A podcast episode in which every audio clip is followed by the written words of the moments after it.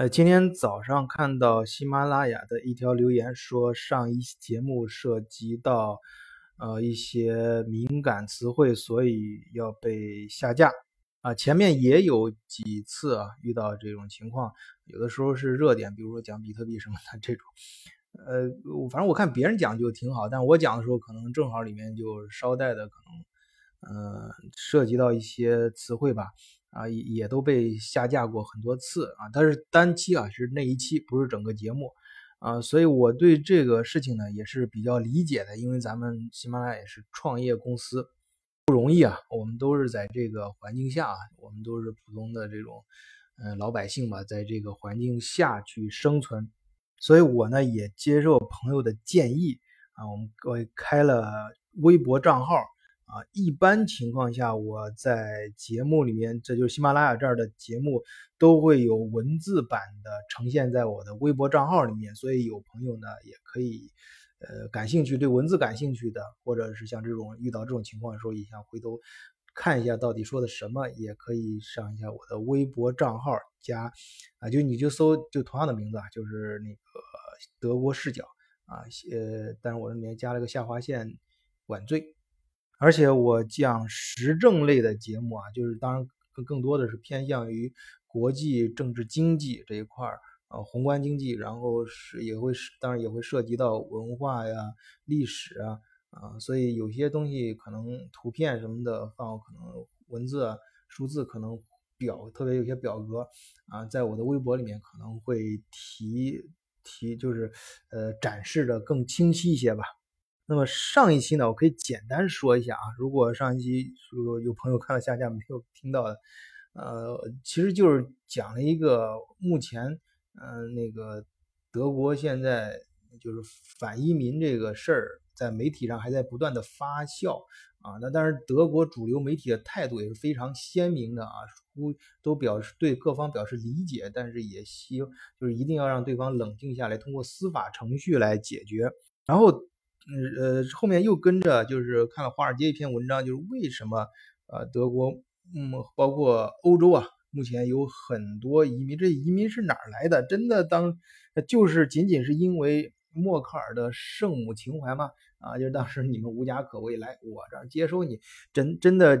仅仅是这种情怀问题？嗯，显然不是这么简单啊，就是当年这个欧洲。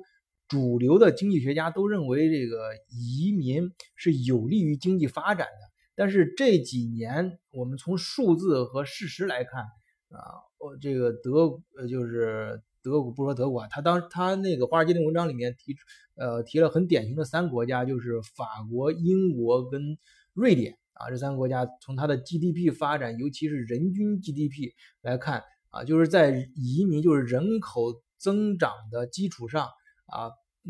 经济其实是在下滑啊，人那个人均 GDP 也在下降。这里面呢，我们得出了一个呃，当然这个原因很复杂，很多原因。我们得出一个原因，就是它经济学那个理论其实当时也不错啊，因为人家经济学是说你人多的话，工人。多的情况下会刺激这个经济。你像工人，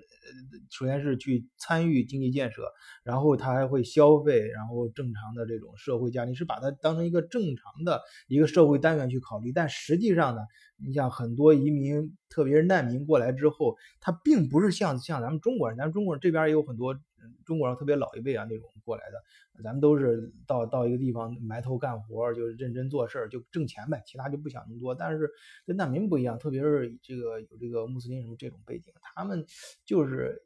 宣扬他们的这种教义啊，呃，而且很难融入这当地的环境，就是他很难成为经济学家当时设想的那个工人的那个元素、那个角色啊。他们来了之后，这个就是就这种就得。呃，就就是欧洲这些国家，不是说德国啊，就光就是大部分欧洲这个国家，你想他需要的大部分劳动力是什么呀？就是那种你你就是他的要要完成他的呃中小学、中学这种青少年教育有这个基础，因为人的你的其实你用你的你用你高端技能的时候并不多啊，特别是社会大部分社会工作都是用你的这个技能，都是在你小小学青少年所养成积累的知识，以及那个时候形成的对社会的认知。就是你比如说这工厂里大量的工人。啊，社呃社会上各种呃这个对外公开这种商场的服务员啊，饭店里的服务员啊，还有这个对外公共服务的这些一般性的这些人，你想他跟人打交道的时候，他的社会认知啊，他对这个社会价值观的认同什么，这都非常重要。这些其啊，包括当然还有一个重要，包括他的语言啊，这些都是都是呃，就是呃，在经济学家那个。呃，他那个模型里面啊，所设定的那个应该来这儿对经济产生正面影响的这样一个单位的所需要的素质，而这些东西呢，是现在移民和难民他们不具备的。他们从小大部分在国在他们所处的环境已经完全形成了一套非常封闭的自己的系统，来了之后又跟当地的格格不入，那么所以他对当地的经济啊，其实并没有起到正影响。反而来了之后，开始吃这些国家的救济啊，占这些国家的福利啊，那么对这个他们国家呢，非但没有起到正向，反而造成了负担啊。这个我简单回顾一下上一期节目啊，我们呃这今天来讲个什么？这一期讲个什么新的地方呢？就是呃跟大家讲一个德国的重要的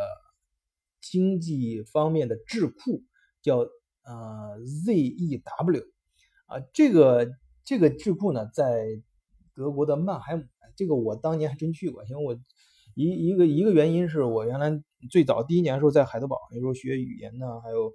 呃也准备一些大学要进申请大学东西，也也也申请过曼海姆那边啊。当然我拿错了送是拿的海德堡大学给我的，我好像之前讲过，就是他给我的是一个是计算机语言学，这还 OK，但是。他那个计算机员在德国是个马基斯的，他另外还要又给我了什么呃英美比较文学跟那个音乐什么学，我一看这我肯定毕不了业了，所以我就呃也是我个人爱好，我到另外就是另外一所学校去学那个数学和物理学。嗯，然后那个当时呢，我就申请也也找了曼海姆大学，我还真是跑到曼海姆。那第二个原因是我后来经常就是我学数学物理的时候，也想过到更高级课程的时候，是不是能改到啊经济经济学方面，就是研研究就利用数学和物理学的一些功底啊。然后，所以我后来在暑假打工的时候，在曼海姆联合利华打过几次工啊，呃，在那时候打工的时候，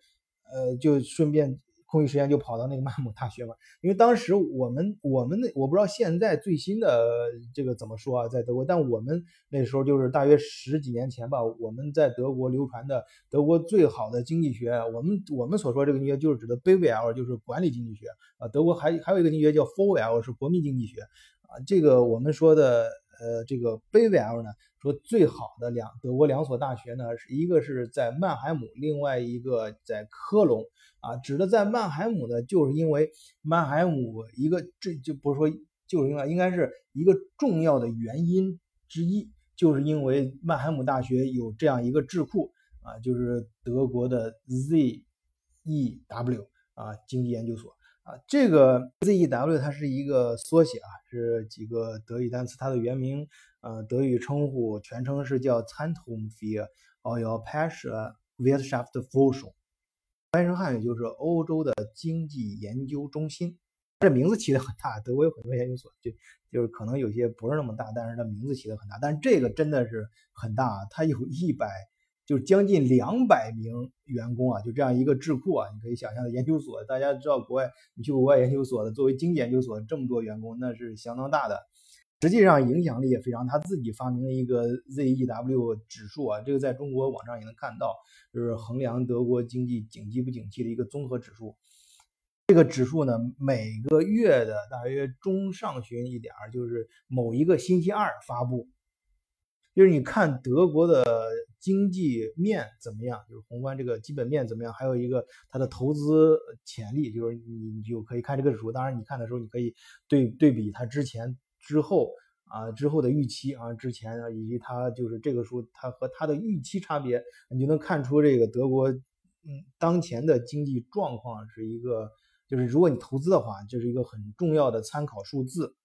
呃，周二就又到就某一个周二嘛，就是呃昨天啊，今天周三，昨天刚刚发布发布了一个新的，就是德国九月份的经济状况，看上去呢，就是怎么说呢，就是当然是不太景气啊。当在目前这种国际背景下，大家都知道，前面也经常讲的是处于一个逆风的环境。呃，看我那个有有我微信号的朋友也看我微信里面也发了，也写了一些字啊，包括杜甫的一句诗啊，也我在微博里面也发了啊，就写了就是鼓励一下我这边公司里面一些同事，我们在一个逆风的环境中啊，大家也在还是还是应该在在环境不好的时候一样体现出你这个价值来。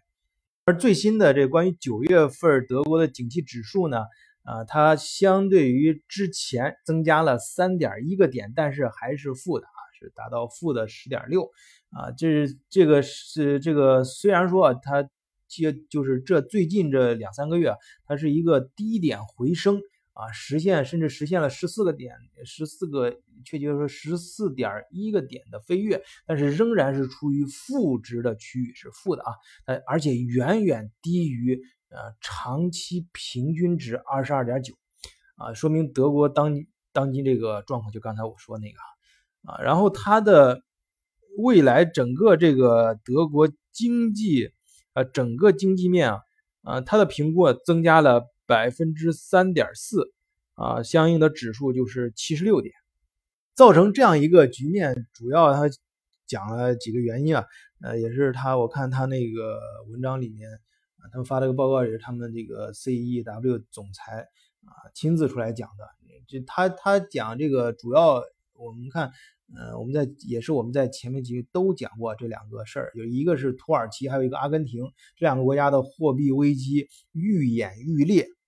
这是一个外部因素的一个表现之一啊。这两个就是外部因素不好，其中有两个重要的表现就是，呃，土耳其和阿根廷。这大家都知道啊，我也可以专门听听我那两期节目。然后在内部来说，德国内部的一在七月份其实过得也非常艰难。我前面讲过，我反复强调它是一个逆风的环境。然后德国的七月份工业生产收到的新的订单呢是出乎意料的低。呃，但是呢，